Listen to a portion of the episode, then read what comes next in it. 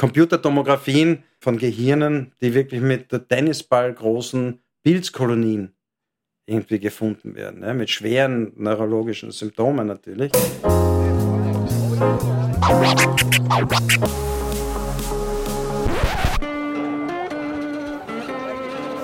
Liebe Hörerinnen und Hörer, herzlich willkommen im Zack Zack Nachtclub. Jeden Donnerstag ab 22 Uhr machen wir die Nacht zum Tag. Ungezwungen, persönlich und mit Open End. Schön, dass ihr heute dabei seid.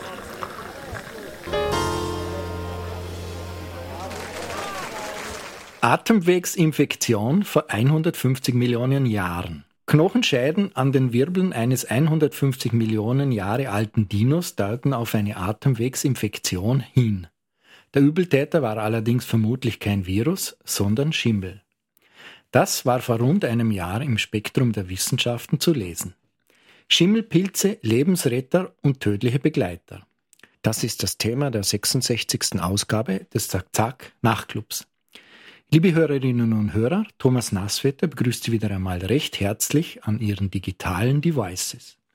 Das Beispiel des vor 150 Millionen Jahren verstorbenen Dinosauriers zeigt, dass sich die Welt schon lange mit dem Phänomen Schimmelpilze auseinandersetzen muss. Obwohl es Schätzungen zufolge 250.000 Schimmelpilzarten gibt, sind bisher rund 100.000 gut bestimmt. Um herauszufinden, was der aktuelle Stand der Forschung ist, habe ich mir heute Universitätsprofessor Dr. Josef Strauß von der BOKU, der Universität für Bodenkultur in Wien, ins Studio geladen. Schönen Abend, Herr Dr. Strauß. Schönen Abend. Bitte stellen Sie sich vor. Ja, mein Name ist Josef Strauß. Ich äh, komme, wie Sie schon gesagt haben, von der Universität für Bodenkultur und bin dort Professor für Genetik mit Spezialgebiet Schimmelpilze, also Pilzgenetik. Und habe eine typische Wissenschaftlerausbildung und Laufbahn hinter mir. Studium in Österreich und in Frankreich. Habe dann anschließend in den USA für eine Firma gearbeitet, war dann wieder zurück in Österreich, war dann wieder in Frankreich, war dann selbstständig zwischendurch und so ist es dann sozusagen mit der wissenschaftlichen Karriere dann weitergegangen und bin dann 2011 an die BOKO als Professor für Genetik berufen worden und beschäftige mich seitdem an der BOKO mit dem Thema. Ich persönlich beschäftige mich mit dem Thema schon wesentlich länger. Also eigentlich seit dem Ende meines Studiums, ja, vor vielen, vielen Jahren, ist das Thema Pilze irgendwie in mein Leben getreten und hat mich seither dann auch nicht mehr verlassen. Wie kommt man dazu? Sie haben es gesagt, Schwerpunkt Schimmelpilze. Wie kommt man dazu, sich mit dem Thema Schimmelpilze, das ist jetzt zwar ein Thema, das uns im Alltag unglaublich oft begleitet und widerfährt, aber wie kommt man dazu, sich damit zu beschäftigen? Was finden Sie daran so faszinierend? Den Ausgang hat das die ganze Geschichte genommen während meiner Ausbildung in Frankreich, wo ich zum Molekulargenetiker ausgebildet worden bin. Und Molekulargenetiker und Genetikerinnen sind jene Menschen, die verstehen wollen, wie aus einer einfachen, toten Materie, ja, einfache Moleküle, tote Materie, unsere DNA, so etwas Faszinierendes wie das Leben entstehen kann. Wie funktioniert das? Wie kann das gehen, dass dann eben äh, einfache Organismen komplexe Organismen, Tiere, Pflanzen, wir Menschen und gesamte Ökosysteme entstehen, die miteinander in Verbindung stehen. Und das Ganze passiert immer. Ja, das, und das hat mich immer fasziniert. Passiert alles auf diesem einfachen Molekül der DNA. Ja, vier so Basen, wie wir sagen, und die sind verbunden alle mit einem Zucker und alle mit so einer Phosphatgruppe zusammen, polymerisiert und ergeben diesen langen Faden, den wir als Chromosomen kennen. Und das lebt aber nicht. Das ist tote biochemische Materie. Und aus dem entsteht sowas wie das Leben. Und das hat mich irgendwie schon seit jeher fasziniert. Und deswegen sozusagen bin ich dann äh, in der Ausbildung immer tiefer und tiefer in Frankreich in diese Molekulargenetik reingerutscht. Ja? Und um das aber zu verstehen, ja, arbeitet man einmal äh, oder versucht man möglichst an möglichst einfachen Organismen zu arbeiten. Ja, und einer dieser einfachen Organismen war eben ein Schimmelpilz, Aspergillus. An dem habe ich äh, meine Doktorarbeit geschrieben, ja, um, um, zu verstehen, wie er Nährstoffe aufnimmt, wie er mit der Umwelt interagiert. Und ähm, seitdem ist sozusagen diese Faszination, wie, wie, gesagt, in mein Leben getreten und, äh, und hat mich nicht mehr, nicht mehr verlassen. Also das heißt, wenn ich jetzt das richtig verstehe als Laie, ich frage jetzt einmal laienhaft, Sie arbeiten wirklich daran zu verstehen, was man als Leben definieren kann und was diesen Unterschied zwischen toter Materie, wie Sie gesagt haben, und Leben so ausmacht. Wie sieht die Antwort darauf aus? Ja, die molekulare äh, Genetik ist es seit den 50er Jahren des letzten Jahrhunderts, hat unsere Sicht auf das Leben komplett verändert ja, und hat, ähm, hat ein Verständnis geschaffen, dass alle Organismen, ob es jetzt Bakterien sind, Archeen, also ganz primitive Bakterien, Pilze, Pflanzen, Tiere, dass die auf, diesem, auf, auf diesen einfachen Molekülen basieren und, und sonst mehr ist da nicht. Ja, das heißt, die haben alle dieselbe Basis. Ja, und, und wie aus dieser Basis eben das, das, das Leben entsteht, das ist das, was diese molekulare Genetik daraus gefunden hat. Was das Interessante an dieser Geschichte ist, die Schimmelpilze ja, oder die Pilze im Allgemeinen sind die ersten komplexeren Organismen. Wir Genetiker nennen sie Eukaryonten. Im Vergleich zu den Bakterien sind die wesentlich äh, komplexer aufgebaut. Das heißt, die haben das alles erfunden, was uns im Endeffekt ausmacht. Das heißt, einen Zellkern, unterschiedliche Aufteilungen innerhalb der Zelle von, von äh, Aufgaben, die übernommen werden müssen. Die einen äh, übersetzen die DNA, die anderen übersetzen dann das zu Proteinen und, und dann wird etwas ausgeschleust und so weiter. Das heißt, diese komplexe Arbeitsteilung in der, in der Zelle, die dann die Voraussetzung dafür ist, dass ein komplexer Organismus entstehen kann, das haben die Schimmelpilze erfunden. Ja? Vor ungefähr 800 Millionen Jahren ist das passiert, ja, dass aus den einfachen Bakterien, den Prokaryanten, wie wir sie nennen, dann die höheren Organismen entstanden sind und die Schimmelpilze haben die, Eu das, die eukaryotische, unsere Lebensweise sozusagen erfunden. Ich habe da aufgeschrieben, für mich nicht Fisch und nicht Fleisch oder be besser gesagt, Pilze sind weder Pflanzen noch Tiere. Kann man das so sagen? Ja, Pilze sind ein eigenes Reich. Sie sind uns Menschen näher als den Pflanzen.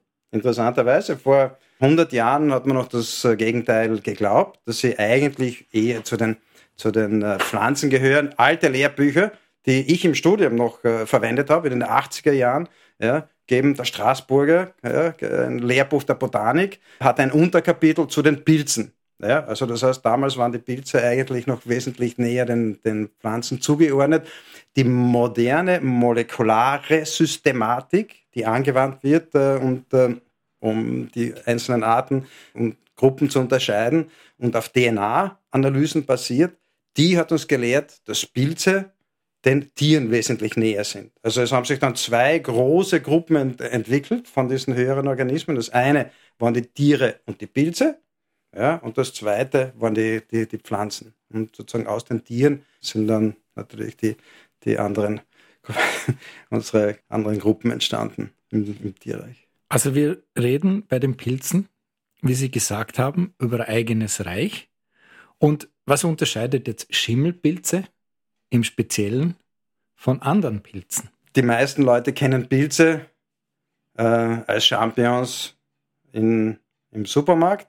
Ja, das ist so der Klassiker der, der Pilze. Die, die viel unterwegs sind draußen in der Natur, kennen natürlich auch die Schwammerl im Wald. Ja, alle diese Pilze gehören zu einer Gruppe, äh, die sogenannten Ständerpilze, weil sie eben so einen stehenden Fruchtkörper ausbilden. Ja, und die Schimmelpilze machen das nicht.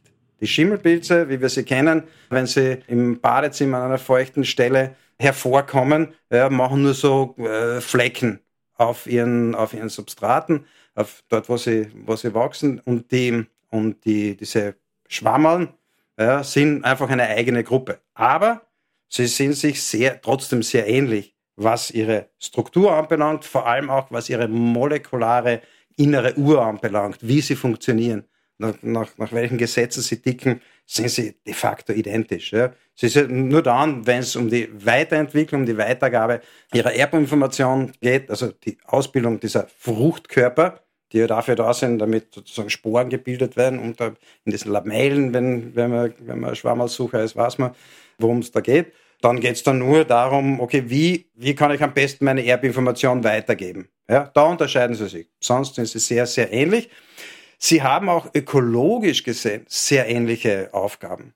Ja, Schimmelpilze und die Schwammerl sind eigentlich in allen Ökosystemen auf diesem Planeten dafür zuständig, um alles, was Kohlenstoff ist, zu recyceln. Ja, wenn ein Baum jetzt umgeschnitten wird, umfällt, Holz am Boden verrottet, sind es zu 90 Prozent die Pilze, die dafür sorgen, dass da wirklich das recycelt wird. Im Kompost, alles, was, äh, was Holzabfälle, Pflanzenteile anbelangt, das sind alles die Pilze, die sind darauf spezialisiert, dass sie sowas recyceln, zu Biomasse umsetzen, nämlich zu ihrer eigenen Biomasse und dann wieder dem Ökosystem zur Verfügung stellen. Ja, Bakterien sind mehr dafür zuständig, so weichere Substanzen abzubauen, Proteine, alles, was so tierische Masse ist, ja, das sind mehr die Bakterien dafür verantwortlich. Die Pilze sind mehr dafür verantwortlich, was schwer zu knacken ist. Das, sind, das ist das, was sie, was sie mögen. Also das heißt, Sie haben Ihre Nische sozusagen in, in, in diesem Bereich gefunden, die Sachen, die schwerer zu recyceln oder in dem Fall abbaubar sind. Ja, es ist eigentlich keine Nische, sondern was ist das Gegenteil der Nische? Das ist ein, ein Riesen, ein Riesen, eine, Riesenaufgabe, nicht? Äh, also der Kohlenstoffzyklus auf diesem Planeten würde zum Stillstand kommen, hätte es die Pilze nicht gegeben. Ja? In der Entwicklung des gesamten Planeten, äh, wie er jetzt darstellt, haben die einen wesentlichen Beitrag geleistet. Denn, und das ist vielleicht auch interessant, Pflanzen würde es an Land nicht geben, hätte es keine Pilze gegeben. Ja? Denn die Pflanzen sind für ihre Ernährung auf die Symbiose mit Pilzen angewiesen. Das heißt, in den Wurzeln ja, leben sie gemeinsam und machen auch da wieder Arbeitsteilung. Die Pilze liefern Nährstoffe, liefern Wasser und die Pflanzen geben ihnen dafür die Stoffe, die sie sozusagen produzieren, Zucker vor allem. Und ohne diese Symbiose hätten es Pflanzen nicht geschafft, vom Wasser, also als Algen, Algen sind sozusagen primitive Pflanzen, als Algen vom Wasser aufs Land zu wandern und das Land äh, äh, zu erobern, weil sie sich einfach nicht ernähren hätten können.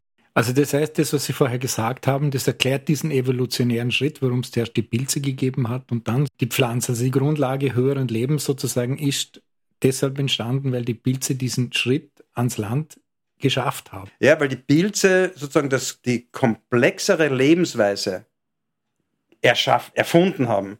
Ja, also sie haben sich erfunden, die Evolution hat sich weiterentwickelt und, äh, und dann haben sich Systeme herausgebildet, die es ermöglicht haben, dass aus diesen Einzellern, die ja Bakterien sind, zusammenhängende Zellverbände entstehen. Und die ersten zusammenhängenden Zellverbände ja, die wir als Organe kennen, zum Beispiel die Leber ist ein zusammenhängender Zellverband von spezialisierten äh, Zellen, nämlich Leberzellen. Ja, das heißt, die ersten Zellverbände sind durch die Pilze äh, entwickelt worden. Und damit ist höheres Leben ermöglicht worden.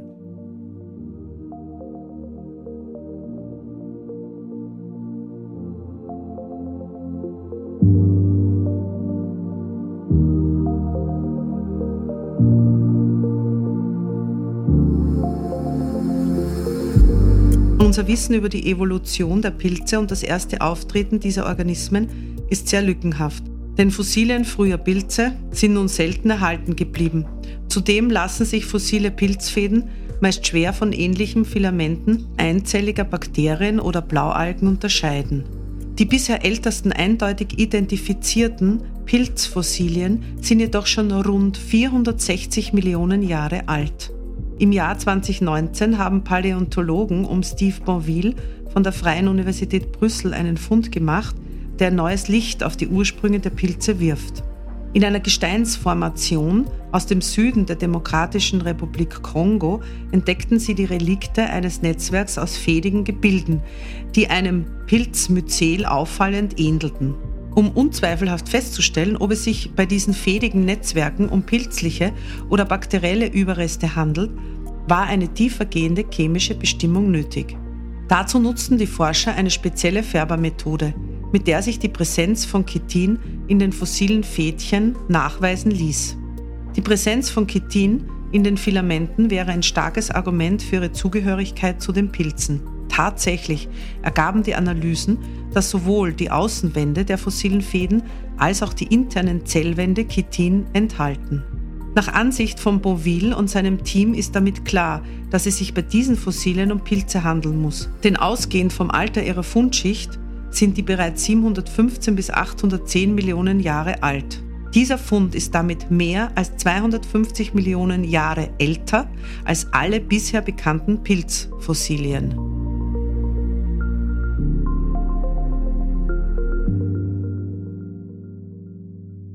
Ich habe mir da ein Video im Internet angeschaut. Das, geht, das nennt sich PNet, das Internet der Pilze. Können Sie da vielleicht ein bisschen unseren Hörerinnen und Hörern schildern, worum es da geht und wie das zusammenhängt mit Ihrer Forschung? Ja, das war ein sehr spannendes Projekt, das wir durchgeführt haben im, im Rahmen dieser Sparkling Science Initiative des äh, Wissenschaftsministeriums, wo Universitäten mit Schulen, also mit Schülerinnen und Schülern zusammenarbeiten, um irgendeine wissenschaftliche Frage äh, zu bearbeiten und, äh, und auch Antworten dafür zu finden. Und da ist es genau um die Frage gegangen, die wir jetzt gerade erörtert haben. Pilze waren die ersten, die sozusagen Zellverbände entwickelt haben. Ja? Und wir haben durch äh, in einem anderen Forschungsprojekt, da geht es mehr sozusagen um die Nutzung von Schimmelpilzen für die Produktion von, von Wirkstoffen, haben wir gesehen, dass der Pilz bestimmte Wirkstoffe bildet, wenn er auf andere Organismen trifft. In dem Fall, wenn er so wie im Boden auf Bakterien trifft zum Beispiel. Da bildet er Wirkstoffe genau an dieser Interaktionslinie, wo er auf die Bakterien trifft. Ja, und unsere Frage war eigentlich eine ganz einfache. Wenn man jetzt eine Pilzkolonie anschaut, das ist eine, rund, so eine runde Form, so ein Fleck, ja, man kennt das als äh, Schimmelfleck in der Wohnung, das ist so, so, so ein runder Fleck.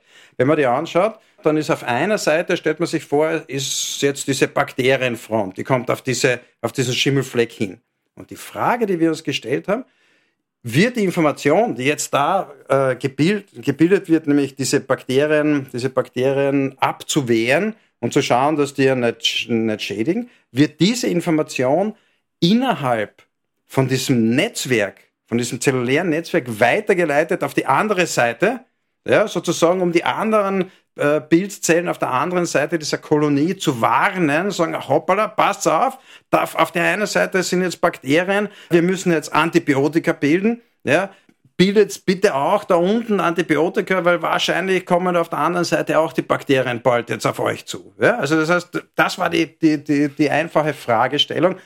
Scheinbar einfach, natürlich sozusagen das wirklich wissenschaftlich zu bearbeiten, hat sich dann ja trotzdem sehr komplex herausgestellt, aber die Antwort auf diese Frage haben wir gefunden. Die hat gelautet, die Information wird weitergegeben, aber nicht bis ans andere Ende dieser Kolonie, sondern die stoppt irgendwann sozusagen in der Mitte, ja, wird die, läuft die aus, die wird ausverdünnt. Ja, kann man sich's vorstellen. Also wie eine Farbe, wenn man die, wenn man irgendeine Farbe auf einem, auf einem Blatt Papier äh, ausschüttet, dann sieht man am Anfang ist, die, ist es ganz intensiv und dann wird es immer blasser und blasser. So ungefähr kann man sich sozusagen die Information vorstellen, die in einer, in einer Kolonie, in einer Schimmelkolonie weitergegeben wird. Wir, wir haben nichts gefunden auf der anderen Seite. Ja? Auf der anderen Seite hat diese Kolonie gelebt, äh, so als wenn sie nie etwas gehört hätte, nicht von diesem von dieser Bakterienattacke. Und äh, das war schon, schon interessant. Also das Internet der Pilze gibt's, aber es ist sehr beschränkt. Ja. Es ist mehr ein Intranet als ein Internet. Ja. Also das war, das war die Frage. Auf der anderen Seite gibt's sehr spannende Berichte von diesen Pflanzensymbiosen, von denen ich früher erzählt habe, mit den Pilze und, und, und, und Bäume. Da gibt's Berichte, dass die Pilze, die unterirdisch wachsen mit den Pflanzenwurzeln, dass die fähig sind, die Sämlinge einer Fichte, die 20 Meter weiter dort aufgeht, ja, zu versorgen, über sozusagen diese Pipeline, über diese Nährstoffpipeline zu versorgen mit den, mit den Nährstoffen, die der Mutterbaum bildet. Ja? Also das heißt, das ist wirklich ein Netzwerk, ein Versorgungsnetzwerk zwischen den einzelnen Symbiosepartnern. Also das gibt's. Pilze haben ja keine Sinnesorgane. Wie nehmen die überhaupt wahr, dass da Bakterien da sind? Feinde oder Freunde in dem Fall bei den Bäumen, diese Keimlinge. Wie funktioniert das? Sehr gute Frage. Pilze haben nicht nur sozusagen die höheren vernetzten, vernetzten Lebensformen ent, äh, entwickelt, Pilze haben auch die ersten Rezeptoren entwickelt. Rezeptoren, das sind jene Moleküle, die wir überall zum Beispiel auf unserer Haut tragen, ja, die bemerken, was außen vor sich geht. Ja, wir haben die sogenannten Druckrezeptoren. Wenn ich jetzt mir selbst auf die, auf die Hand klopfe, merke ich, aha, da ist mein Finger jetzt auf der Hand. Das ist ja, und das wird dann dieser, dieser Rezeptor, der verändert sich und die Information wird weitergeleitet in mein Hirn und mein Hirn sagt, aha, da ist jetzt ein, ein Druck. Oder Geschmacksrezeptoren, anderes Beispiel. Ja? Ich schmecke Geruchsrezeptoren, ich rieche. Ja, das basiert alles auf demselben Prinzip. Ein Umweltsignal wird erkannt ja, durch molekulare Interaktion. Da gibt es ein Geruchsmolekül, ja, Buttersäure kennt jeder, ja, von den, wenn die, die, die, die Schuhe irgendwie schon, schon länger an, äh, schon, schon länger anhat, ja, und da gibt es Geruchsrezeptoren, die erkennen diese Buttersäure, binden die Buttersäure und leiten diese Information über die Nerven weiter. Dieses System der Rezeptoren gibt es auch bei den Pilzen. Ja, natürlich jetzt äh, in dem Sinn keine Geschmacksrezeptoren, ja, aber es gibt zum Beispiel schon so etwas wie Hormonrezeptoren. Die Hormonrezeptoren von Pilzen werden dafür genutzt, um sich gegenseitig zu erkennen, ist der Pilz, der jetzt mir gegenüber da auf mich zukommt, ist das ein möglicher Partner oder ist das ein möglicher Feind? Ja, wenn ein Partner ist, sendet er sozusagen ein Hormon aus, das in die Luft geht, ganz niedrige Konzentrationen, so wie wir eben sozusagen äh, unsere, unsere Hormone einsetzen, setzen auch Pilze Hormone ein, um ihren Partner zu finden, zu identifizieren. Und wenn der gegenüberliegende Pilz den richtigen Rezeptor hat ja, und die beiden Sachen zusammenpassen, dann gibt es die nächste Vermehrungsrunde bei den, bei den Pilzen. Also das heißt, sie erkennen ihre Umwelt über Rezeptoren ja, und sie erkennen Licht. Ja, viele dieser Schimmelpilze zum Beispiel bilden Vermehrungsstrukturen nur, wenn sie am Licht sind. Ja, wieso? Das macht Sinn. Wenn ich jetzt tief in der Wand drin irgendwo mich als Schimmelpilz dahin gefret und nicht weiterkomme, dann weiß ich, okay, wenn ich jetzt irgendwelche Vermehrungsstrukturen bilde, wird das nichts nutzen, weil ich bin in der Wand. Aber wenn ich außen auf der Wand bin, wo Licht hinkommt, sage ich, aha, da ist Licht, da ist Sauerstoff, ich bilde Vermehrungskörper und versuche mich irgendwie weiter zu verbreiten. Also sprich Sporen auszubilden und mich dann weiter zu verbreiten. Genau, genau. Und die haben eben Lichtrezeptoren so wie wir Lichtrezeptoren haben. Sie sind nicht die gleichen natürlich, aber sie sind, die Pilze haben Lichtrezeptoren, um zu erkennen, ist da jetzt finster oder ist, oder ist da jetzt Licht. Ja? Also das heißt, evolutionär gesehen haben Pilze ordentlich was vorwärts gebracht sozusagen. Ja, die haben die Basis geschaffen, sage ich jetzt einmal, für alles, äh, was an höherem Leben auf diesem Planeten so, so kreucht und fleucht. Genau. Und so geht es dann mit den Bakterien. Also sie sind in der Lage, über diese Rezeptoren auch Bakterien zu erkennen. Genau.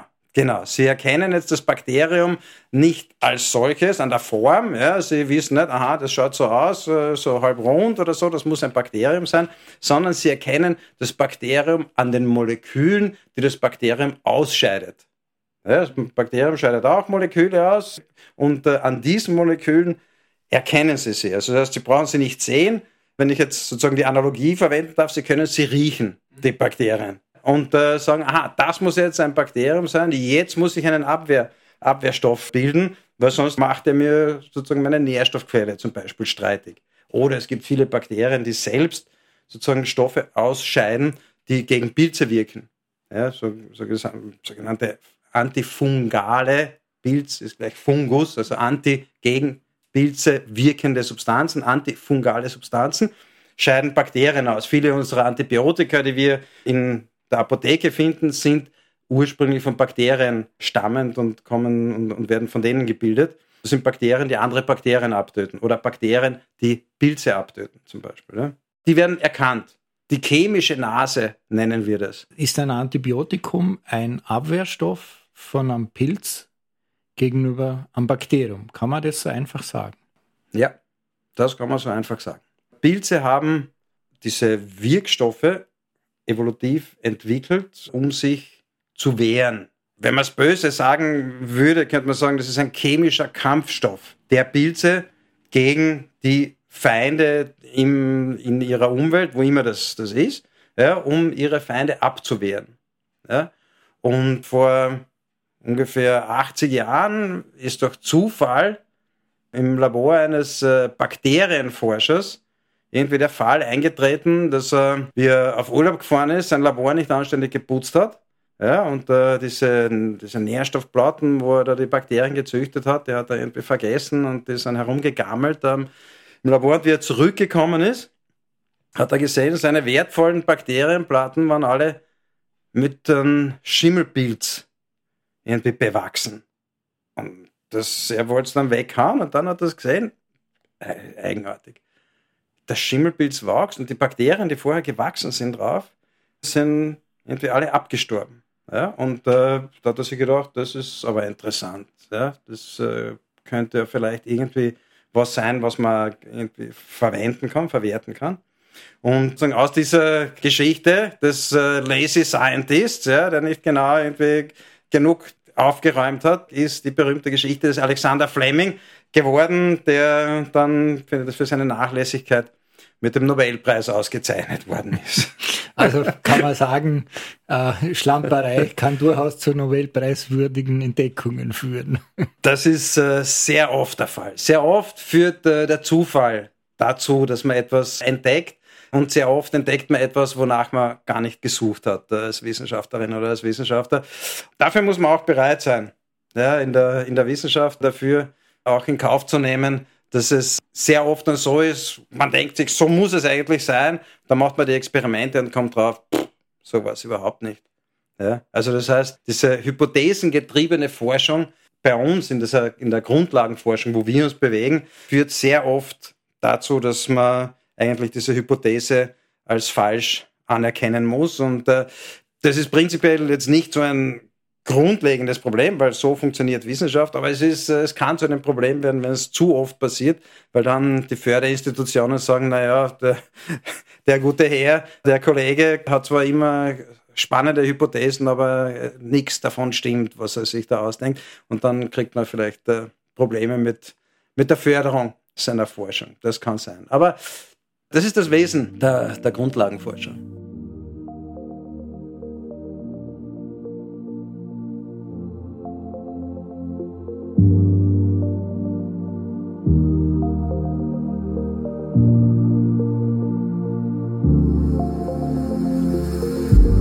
Entdeckung und Anwendung der Antibiotika gehören zu den bedeutendsten Entwicklungen der Medizingeschichte.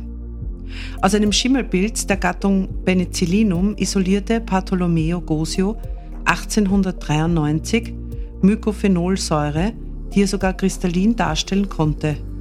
Gosio beobachtete, dass er damit das Wachstum des Milzbranderregers behindern konnte.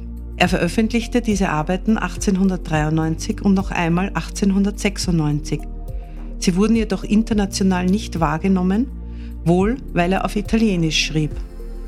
Ebenfalls bereits 30 Jahre vor Alexander Fleming, dem offiziellen Entdecker des Penicillins, schrieb der französische Militärarzt Ernest Duchesne seine Doktorarbeit über seine als Medizinstudent gemachte Beobachtung, dass bestimmte Schimmelpilze über antibiotische, also bakterienabtötende Eigenschaften verfügen.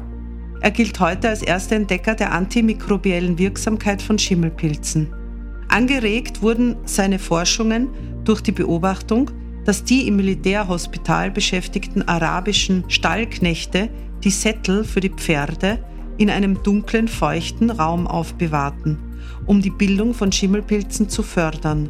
Auf Duchesnes Frage, warum sie das täten, antworteten die Stallburschen, Dadurch würden die Wunden, die durch das Scheuern der Sättel entstünden, schneller abheilen. Seine Doktorarbeit mit dem Titel Untersuchungen zum Überlebenskampf der Mikroorganismen, der Antagonismus von Schimmelpilzen und Mikroben, die er im Jahre 1897 zur Erlangung der Doktorwürde einreichte, war die erste wissenschaftliche Arbeit, die sich mit den Möglichkeiten eines therapeutischen Einsatzes von Schimmelpilzen aufgrund deren antimikrobiellen Eigenschaften auseinandersetzte.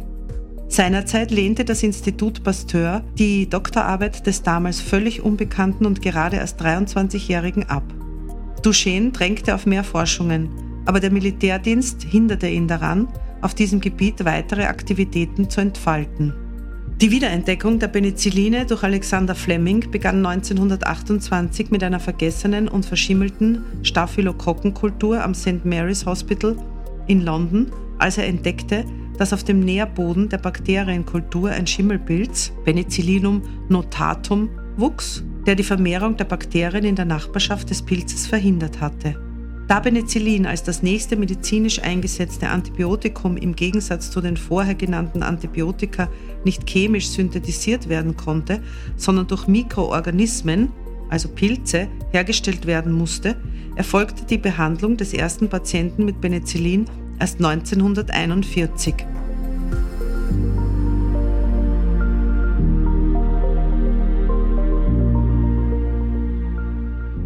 Wir können das nützen als Abwehrmechanismus gegen Bakterien, die in unserem Körper vorkommen. Das heißt aber nichts anderes, dass Pilze sozusagen diese Abwehrmechanismen, also dass giftige Pilze, in Wahrheit auch nur toxische Stoffe entwickeln, um sich gegen etwas zu wehren. Kann man das so vereinfacht sagen? Diese Stoffe werden von Pilzen gebildet, um sich zu wehren. Ja, das stimmt. Aber das ist nur eine von vielen Aufgaben dieser Stoffe. Ja, Pilze bilden viele, viele unterschiedliche Stoffe, die meisten 50, 60 unterschiedliche Stoffe.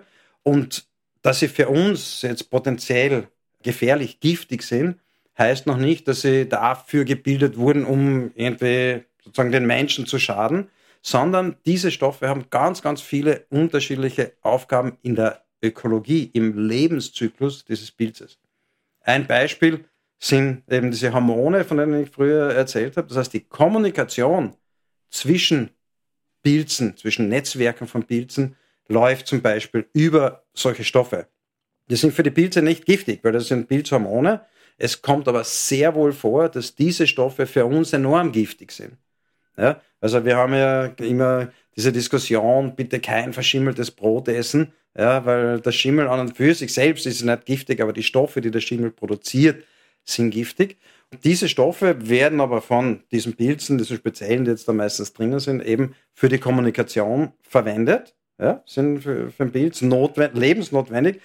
Für uns selbst werden sie deswegen giftig, weil unsere Leber zufällig diesen Stoff in etwas ganz Giftigen umbaut. Also ursprünglich ist es für uns auch gar nicht giftig. Das Pilzmetabolit, wie wir nennen, also nennen, also dieses Stoffwechselprodukt des Pilzes ist für uns ja gar nicht giftig, sondern erst dann, wenn wir ihn aufnehmen und unsere Leber macht aus dem ungiftigen Pilzstoff einen für uns giftigen Pilzstoff. Und dieser Giftstoff lagert sich dann ein in den Zellkern der Leberzelle und blockiert dann die gesamte Funktion dieser Leberzelle. Damit stirbt sie ab, beziehungsweise es kommt zu, kommt zu Mutationen, also Veränderungen. Und diese Veränderungen können dann äh, zu Krebsentwicklung äh, führen. Das ist eines der Beispiele. Andere Beispiele für die ökologische Funktion dieser, dieser Bildstoffe ist, äh, um seine eigene Vermehrung zu verbessern, indem er zum Beispiel einen Stoff bildet, der bitter ist für Schafe. Ja? Dieser Pilz vermehrt sich äh, am liebsten gemeinsam mit Pflanzen. Der lebt in Gräsern als sogenannter Endophyt, also in, in, den, in den Gräsern drin, ja, und vermehrt sich dort sehr gut. Wenn dieses Gras aber von den Schafen gefressen wird, ja, dann ist er nicht mehr vermehrungsfähig, weil da wird er verdaut vom Schaf. Also ja, bildet er einen Stoff, das für das Schaf bitter ist. Das Schaf kommt, frisst ein bisschen was von, von diesen Gräsern, sagt, ah, das schmeckt bitter, das lasse ich lieber. Und damit ist sozusagen ein großer Teil der Pilzpopulation, die dort in diesen Gräsern lebt, durch die Bildung dieses bitteren Stoffes geschützt vor der Begrasung durch, durch äh, Schafe. Also man kann sich alle möglichen Funktionen vorstellen, die diese, die diese Stoffe haben. Für uns nehmen wir natürlich sehr gerne diese Funktionen, die uns irgendwie weiterhelfen. Also das heißt, äh, wir verwenden die Pilze eben als Medikamente. Ja. Die Pilze produzieren aber für uns nicht nur Medikamente, die Pilze produzieren für uns zum Beispiel sehr viel notwendige Stoffe für unser tägliches Leben. Denken wir an das Brot, denken wir an den Alkohol, also das heißt alle Gärungsprodukte, äh, die durch die, durch, den, durch die Hefe produziert werden, haben wesentlich zur Weiterentwicklung des Menschen beigetragen. Alkohol, ja, denkt man, was hat das mit der Weiterentwicklung des, äh, des Menschen zu tun? War eine der ersten Konservierungsmöglichkeiten, die sozusagen unsere Vorfahren gehabt haben, Sachen zu fermentieren und damit zu konservieren. Säfte zu konservieren, Milchprodukte zu konservieren. Das sind äh, Aufgaben, die die Pilze für uns im positiven Sinn übernehmen.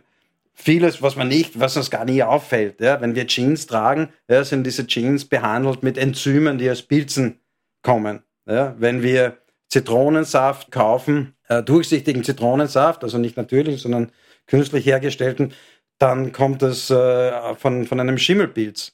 Ja, 90 Prozent der Zitronensäure, die im Lebensmittelbereich eingesetzt wird, unter anderem auch als Konservierungsmittel, kommt von einem Schimmelpilz. Gibt es übrigens in Österreich äh, eine große Fabrik, da im Waldviertel, äh, die Schimmelpilze als Produzent äh, von, von Zitronensäure verwendet. Also viele dieser im Lebensmittelbereich, im, im, im alltäglichen Bereich gibt es ganz, ganz viele Einsatz, Einsatzprodukte für für Schimmelpilze. In Deutschland, ich habe recherchiert, werden jedes Jahr drei Millionen Wasserschäden gemeldet und die gehen dann meistens umher mit einem Schimmelpilzbefall.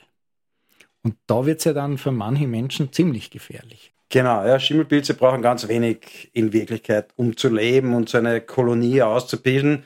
Eine gut befeuchtete Silikonfuge im Badezimmer reicht aus, um gutes Schimmelpilzwachstum zu gewährleisten. Ja, also Silikon lieben sie.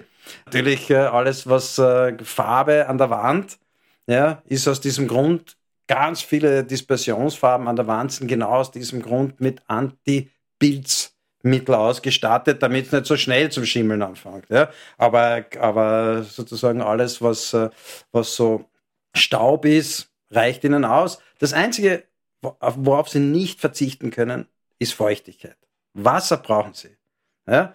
Aber sobald sie Wasser haben, können sie alles verwerten, alles aufschließen, was man sich nur vorstellen kann und auch was man sich nicht vorstellen kann. Ne? Also sie sind wirklich, wirklich überall zu finden und sind die Spezialisten für die, fürs harte Zeug, nicht? wie ich am Anfang gesagt habe. Also sie kommen eigentlich sozusagen aus der Verwertung von, von Holz und äh, Sachen, die man sonst, die sonst keiner angeht. Ja?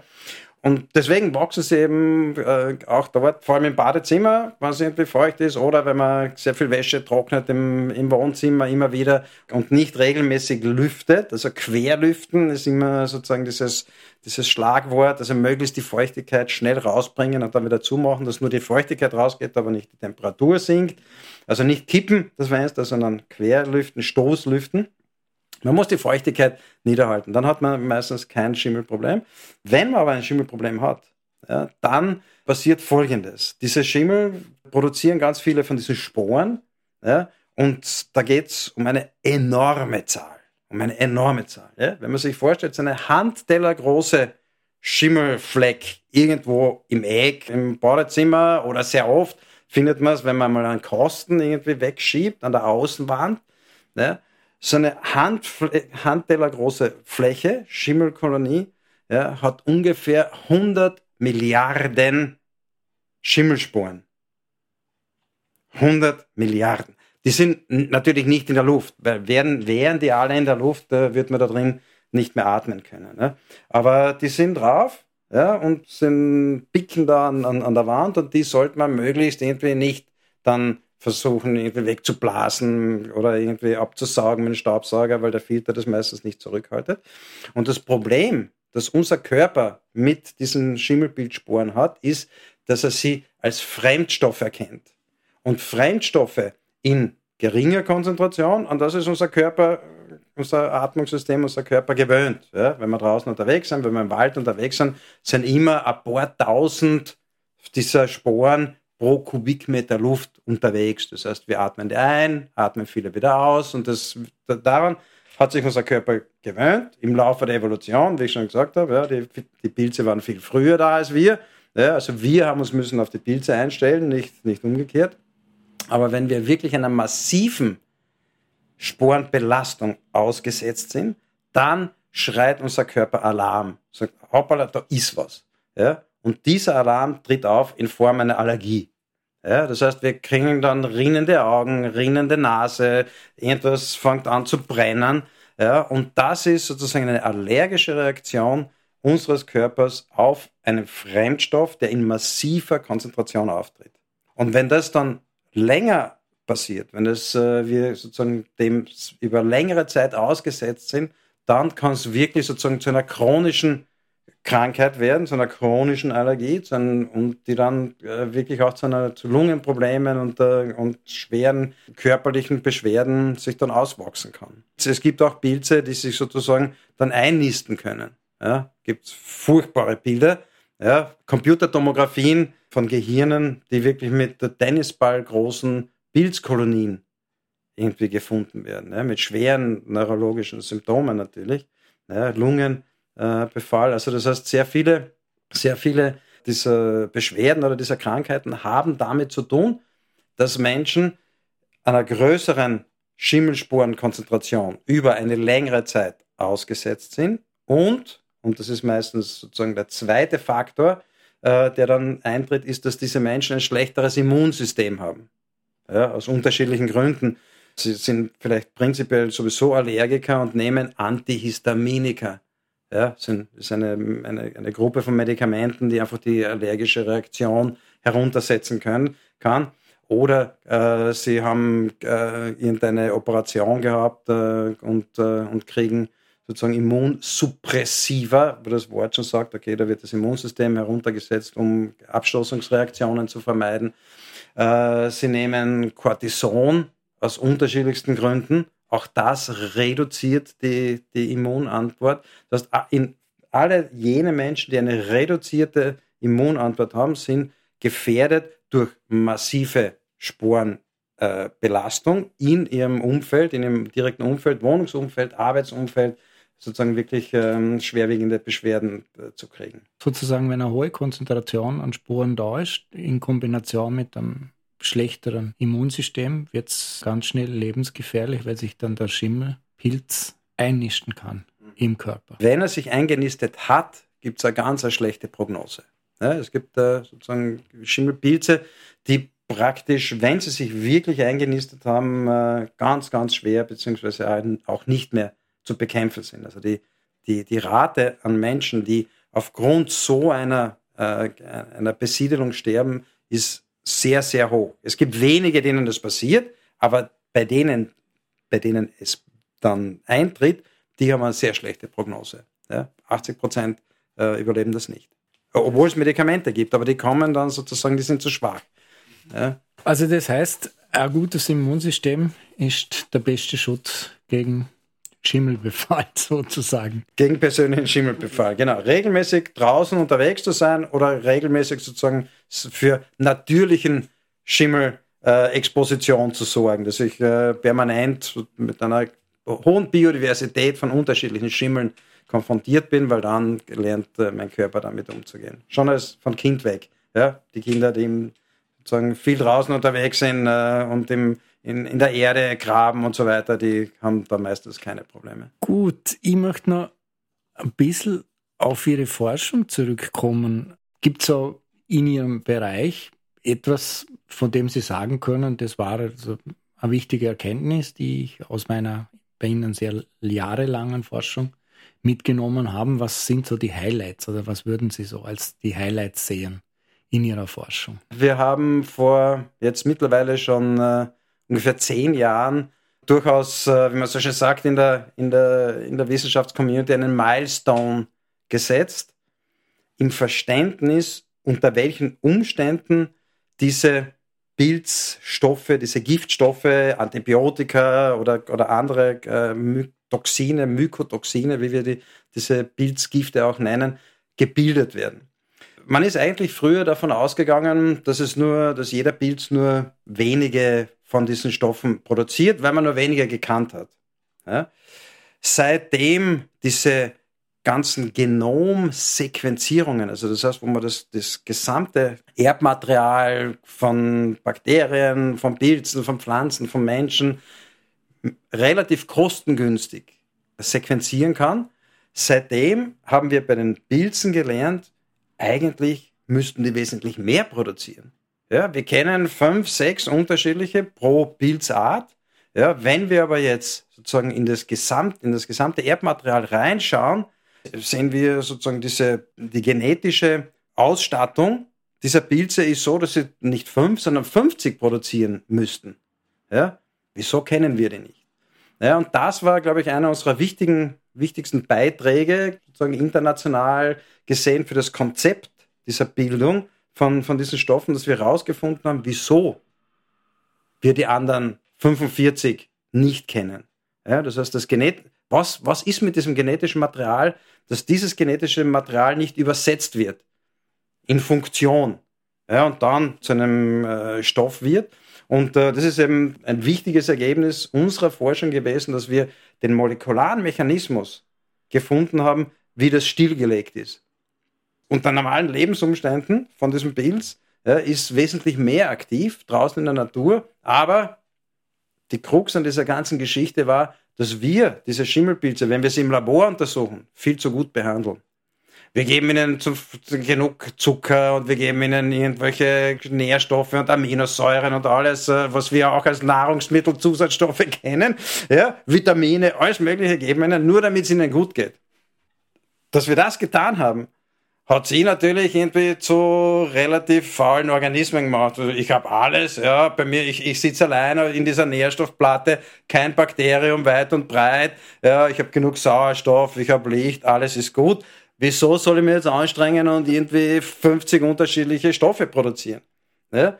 Das war sozusagen ein Artefakt, das wir Wissenschaftlerinnen und Wissenschaftler selbst produziert haben, dass wir nicht draufgekommen sind, der, hat, der, der müsste eigentlich wesentlich mehr, mehr machen von diesen Stoffen. Ne? Wir haben dann gesehen, eben auch unter anderem durch dieses BNet-Projekt, wenn man die jetzt konfrontiert mit Bakterien oder mit anderen Pilzen, plötzlich sieht man da einen neuen Stoff, dort einen neuen Stoff, der fängt an, irgendwie sich zu wehren auf allen Ecken und Enden. Und äh, man hat es aber nicht verstanden, wieso das so ist.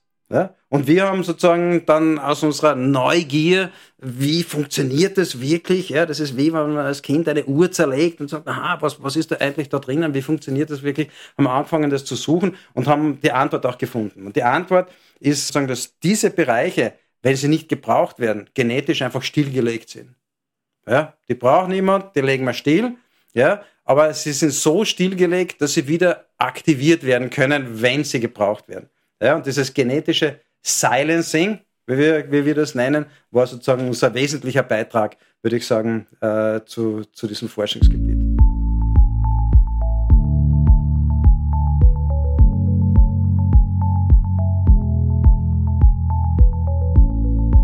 Bioerzeugnisse müssen überdurchschnittlich oft aus den Regalen von Detailhändlern entfernt werden. Der Grund sind Giftstoffe aus mitgeernteten Pflanzen oder aus Schimmelpilzen. Sie lassen sich im Biolandbau weniger gut kontrollieren als der konventionellen Landwirtschaft. Artikel auf der Webseite swiss-food.ch, einer Plattform der forschenden Schweizer Industrie in den Bereichen Lebensmittelproduktion, Ernährung und Gesundheit. Natürlich, im Biolandbau vertraue ich auf ein ausgewogenes Verhältnis von Nützlingen und Schädlingen ja, und äh, versuche ohne große Maßnahmen durch dieses äh, ausgewogene Verhältnis meine Produkte sozusagen auf natürliche Art und Weise zu schützen. Je intensiver die Produktion wird, desto höher ist die Gefahr, dass dieses Gleichgewicht gestört wird. Ja, und, ähm, und bei den Schimmelpilzen ist es natürlich schon so, dass auch äh, die Biolandwirtschaft natürlich äh, intensiv produzieren muss, um überleben zu können. Das ist, es ist keine Frage. Aber trotzdem glaube ich nicht, dass die Rückrufrate von biologischen Produkten höher ist als die Rückrufrate von konventionellen Produkten. Das äh, kann ich mir nicht vorstellen.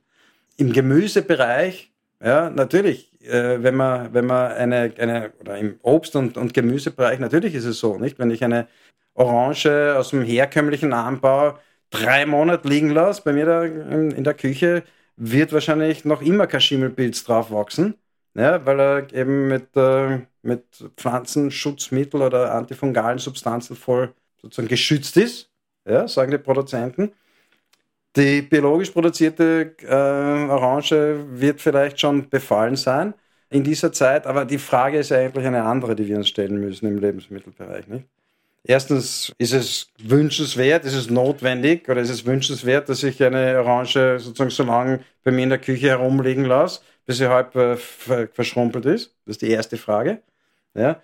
Und, die, und die zweite Frage ist, äh, will ich das eigentlich alles äh, mitessen nach drei Monaten äh, in, in meiner Küche sozusagen diesen Schutz. Äh, ist, ist, ist mir das wert, dass das drei Monate dort liegen kann und, äh, und dafür nehme ich aber äh, nehme ich in Kauf, dass das, dass das äh, geschützt ist. Also die Frage der, des Pflanzenschutzes ist natürlich eine, eine riesige Frage, ja, die, man, die nicht so einfach zu beantworten ist.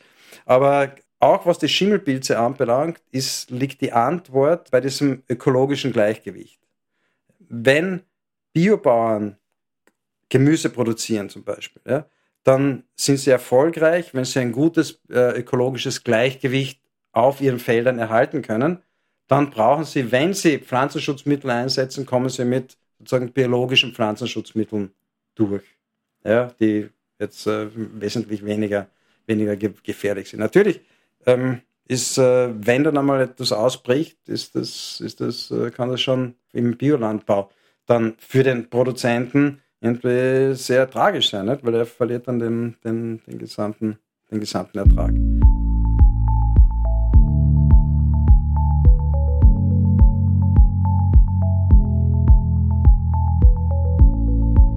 Wenn sich an einer Rasierklinge der Rost festsetzt, wenn eine Wand zu schimmeln beginnt, wenn in einer Zimmerecke das Moos wächst und die geometrischen Winkel abrundet, so soll man sich doch freuen, dass mit den Mikroben und Schwämmen das Leben in das Haus einzieht und wir so mehr bewusst als jemand zuvor Zeugen von architektonischen Veränderungen werden, von denen wir viel zu lernen haben. Friedensreich Hundertwasser, österreichischer Künstler, Maler, Architekt, Zitat aus dem Verschimmelungsmanifest erschienen 1958. Ein wunderschönes Zitat, finde ich. Architektur theoretisch äh, sehr wertvoll wahrscheinlich. Ich bin kein Spezialist in, in dem Bereich. Bautechnisch ist es äh, fragwürdig, weil es natürlich es ist vielleicht schön, wenn man, wenn man als, als, als Künstler da zuschauen kann, wie so ein Haus in sich zusammenfällt, weil die Pilze anfangen, sozusagen die, die Holzkonstruktion aufzufressen und die Balken sich dann biegen und irgendwann einmal brechen. Wenn man das als, äh, sozusagen als, aus künstlerischer Sicht betrachtet, ist das sicher höchst spannend. Wohnen möchte man sowas drinnen nicht, nicht? Aus, aus gesundheitlichen Gründen und äh, aus sicherheitstechnischen Gründen. Also man muss da ganz klar unterscheiden. Das ist ein künstlerisches Zitat, ja, finde ich sehr gut, sehr spannend. Aus den gesundheitlichen und, und äh, bautechnischen Gesichtspunkten kann man das leider nicht befürworten.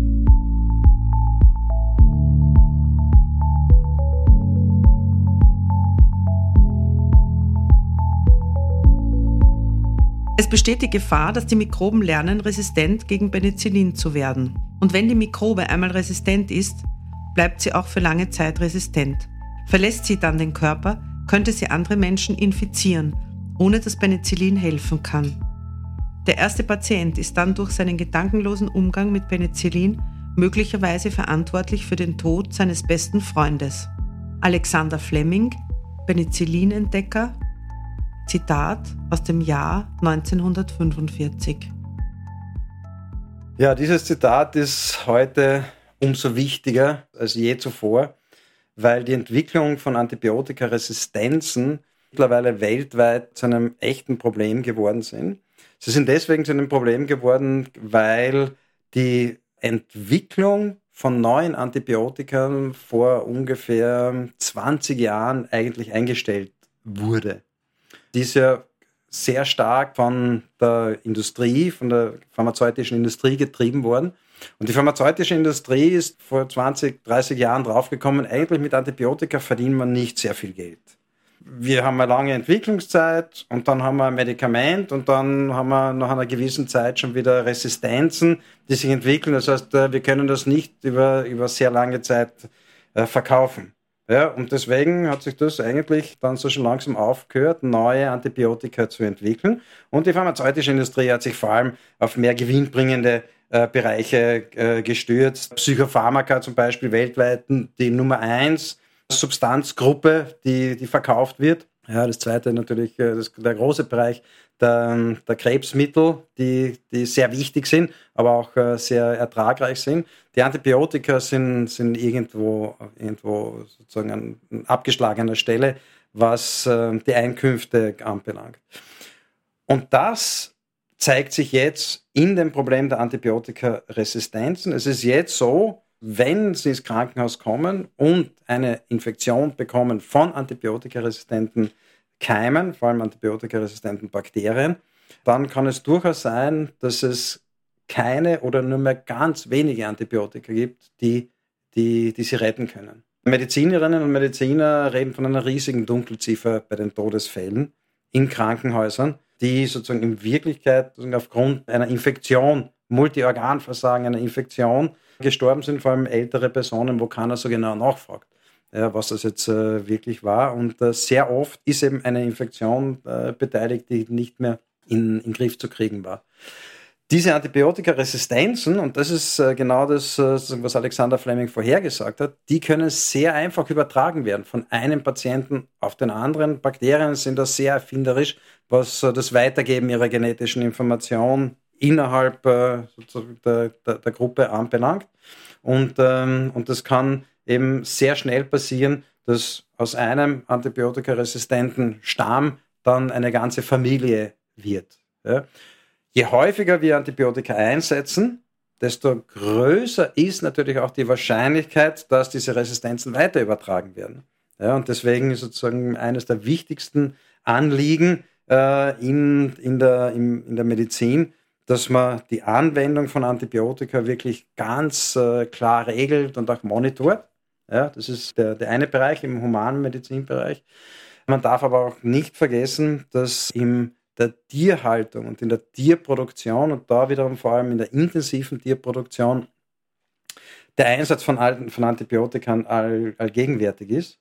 Ja, und, äh, und auch da werden Antibiotika eingesetzt, die ident oder sehr ähnlich den humanen Antibiotika sind und daher kann es zu Kreuzresistenzen kommen zwischen äh, zwischen den, äh, den tierischen und den, und den menschlichen äh, Habitaten. Ja. Und ähm, im Tierbereich ist es eben so, wenn jetzt in einem großen Stall ein einziges, einem Schweinestall zum Beispiel, ein einziges Tier eine Infektion kriegt, dann wird gleich einmal sozusagen die gesamte Herde mit Antibiotika versorgt, um eben sozusagen eine Ausbreitung der Krankheit in dieser intensiven äh, Tierhaltung zu, zu vermindern oder, oder im besten Fall zu verhindern. Ja? Wobei man sagen muss, äh, Österreich und Europa ist hier eigentlich sehr, äh, sehr aktiv und weil das Bewusstsein da äh, sehr stark ist. Äh, wenn man allerdings sozusagen in, in groß produzierenden äh, asiatischen Ländern schaut, ja, der größte Schweineproduzent ist ja China mittlerweile, ja, dann äh, ist es dort schon so, dass dieses Bewusstsein äh, noch nicht Fuß gefasst hat. Ja, also dort werden massivste Mengen eingesetzt. Außerdem sind diese Länder genau die, die diese Antibiotika produzieren, auch für uns. Ja. Gerade jetzt die große, die große Diskussion, äh, es gibt keine Antibiotika in den Apotheken. Ja, wo sind die? Die sind alle ausverkauft, es werden keine nachgeliefert. Das ist deswegen, weil die Produktion äh, immer in Billiglohnländern äh, verlagert wird oder verlagert wurde vor, vor 20 Jahren. Und äh, dort, äh, wenn die nichts liefern, haben wir keine Antibiotika. Ja, wir haben sie zwar entwickelt, wir haben große Fabriken gehabt in Österreich, äh, Kundl in Tirol war ein großer äh, Produktionsstandort ähm, und, äh, und der ist abgesiedelt worden sukzessive und jetzt ist dort ein kleiner, kleiner Forschungsstandort übergeblieben.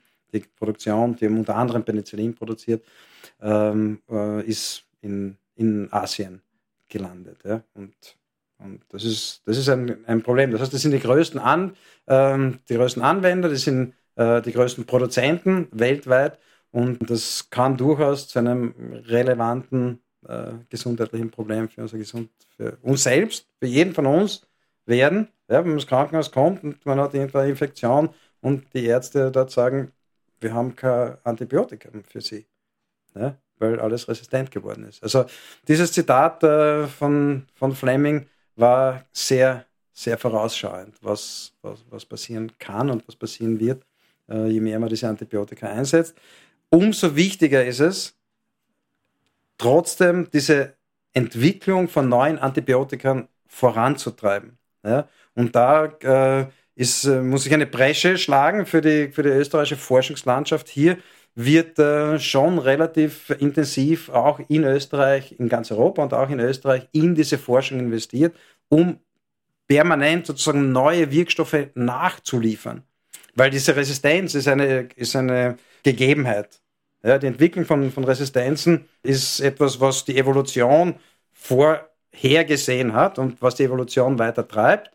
Ja, also wenn in einer riesigen Population, wie ich äh, gesagt habe, eine Schimmelpilzkolonie, äh, ja, hat äh, zig Milliarden Einzelsporen. Theoretisch kann jede von denen resistent werden durch eine Mutation gegen, gegen, ein, ein, gegen dieses Schimmelspray, das, ist, äh, das man da vielleicht anwendet.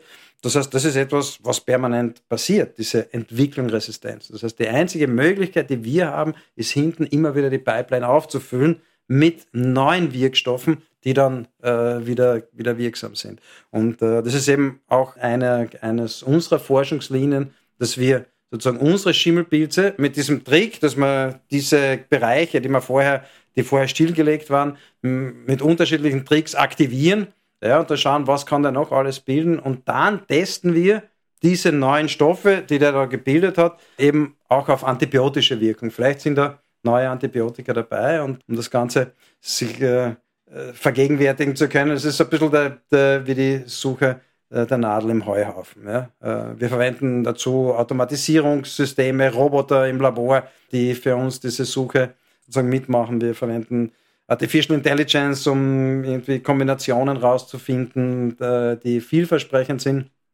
Also alles, um eben neue Wirkstoffe irgendwie, irgendwie zu finden. Also das heißt, die Schimmelpilzforschung ist durchaus im 21. Jahrhundert angekommen, kann man das so sagen? Auf jeden Fall, weltweit gesehen, auf jeden Fall. Also alle modernen Methoden, inklusive dann der äh, Bioinformatik und äh, Artificial Intelligence Systeme und äh, Modellierungen und so weiter werden angewandt, um unterschiedliche Fragestellungen auch bei, bei, bei Pilzen und Schimmelpilzen zu beantworten. Und äh, auch wir sind sozusagen da mit dabei und haben eben ein Puzzlesteinchen da dazulegen können, um, um dieses Bild äh, besser verständlich zu machen, wie wir zu neuen Wirkstoffen äh, möglichst effizient äh, kommen.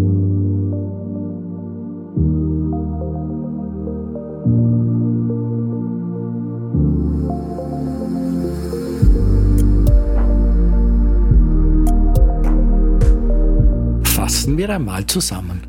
Schlamperei kann sich auszahlen, sogar einen Nobelpreis kann man dafür erhalten, wie das Beispiel Alexander Flemings zeigt, der sein Labor vor dem Urlaub nicht gründlich genug aufgeräumt hatte und dadurch auf das Penicillin stieß.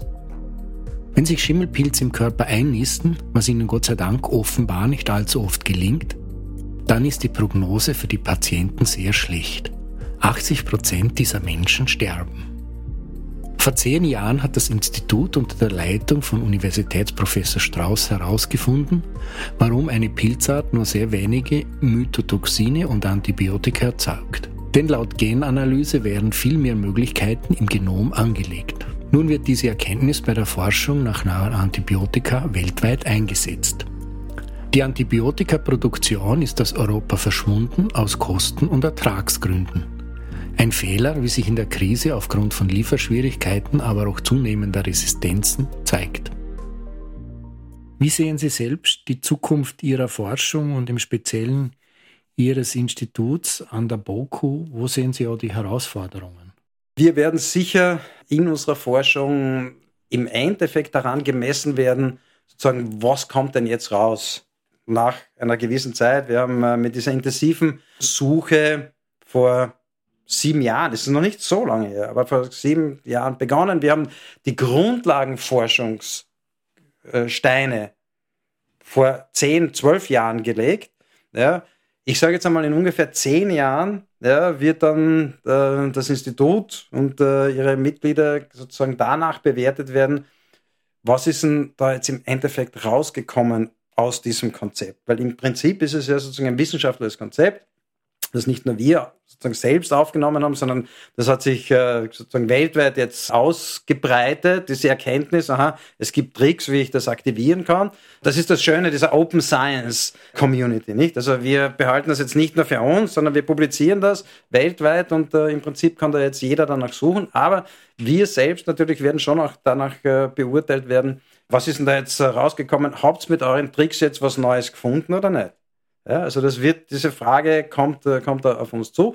Das heißt, äh, im angewandten Bereich äh, werden wir natürlich versuchen oder sind wir schon dabei und mit Industriekooperationen da sozusagen intensiv weiter zu suchen, beziehungsweise die Entwicklung zu Medikamenten. Man darf ja nicht vergessen, ja, wenn man einen Wirkstoff gefunden hat, dann ist das der Schritt eins. Aber da folgen ja ganz, ganz viele Schritte, die notwendig sind, bis dieser Wirkstoff im Endeffekt in der Apotheke als, als Medikament liegt. Ja, das sind ja, das sind ja riesen Aufgaben in der Bewertung, in der Sicherheitsbewertung, in der Zulassung, in der Vermarktung und so weiter notwendig, bis das soweit ist. Also das heißt, diese Kooperation mit der Industrie, die findet statt.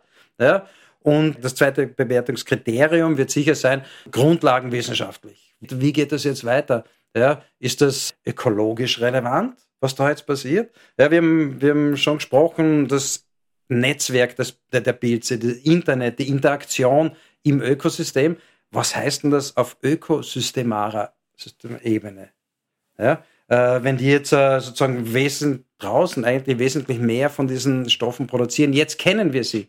Jetzt können wir die nachverfolgen und jetzt können wir besser verstehen, aha, was machen die denn da draußen wirklich? Wenn viele Pilze sind ja äh, Erreger von Pflanzenkrankheiten.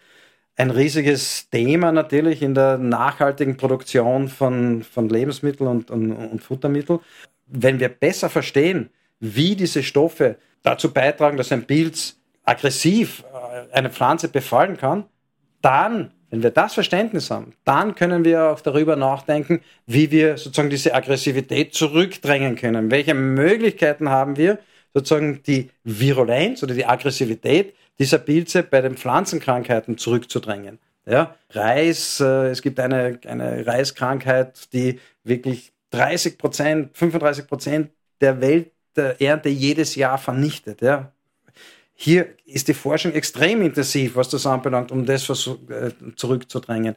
Das geht nur, wenn man wirklich versteht, wie, äh, wie der Pilz mit der Pflanze kommuniziert. Und wie ich schon gesagt habe, diese Kommunikationsebene ja, verwendet sehr oft eben diese, diese Stoffe. Und jetzt, jetzt kennen wir die Stoffe, jetzt können wir sie nachverfolgen und jetzt können wir dann auch versuchen, äh, da einzugreifen und die Pflanzen natürlich zu schützen. Der natürlichste Pflanzenschutz ist die Pflanzenzüchtung, die Pflanze resistent zu machen. Wenn wir den Pilz verstehen, können wir die Pflanze instruieren, wie, sie, wie, sie resistent, äh, wie wir sie resistent züchten können. Herr Universitätsprofessor Strauß, vielen Dank für diese sehr spannenden, sehr intensiven Einblicke in Ihre Arbeit, auch in das, was da noch kommt. Ich muss gestehen, ich habe mir die Sendung jetzt ein bisschen anders vorgestellt. Wir sind da viel tiefer in die Materie eingestiegen, als er eigentlich wollte. Das bringt wir zu diesem Punkt äh, für, den, für unsere geneigten Hörerinnen und Hörer.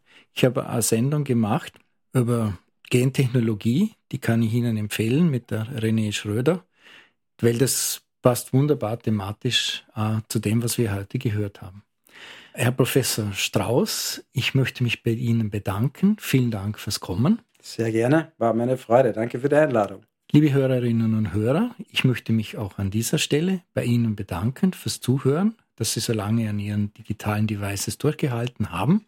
Wenn es Ihnen gefallen hat, dann würden wir uns über eine Kritik auf Apple oder Spotify freuen. Wenn es Ihnen sehr gut gefallen hat, dann freuen wir uns über Ihren finanziellen Beitrag, denn als unabhängiges Medium sind wir davon abhängig. Mein Name ist Thomas Nasswetter Gesprochen hat Ruth Meyer. Ich wünsche Ihnen eine gute Nacht. Machen Sie es gut und bleiben Sie uns gewogen.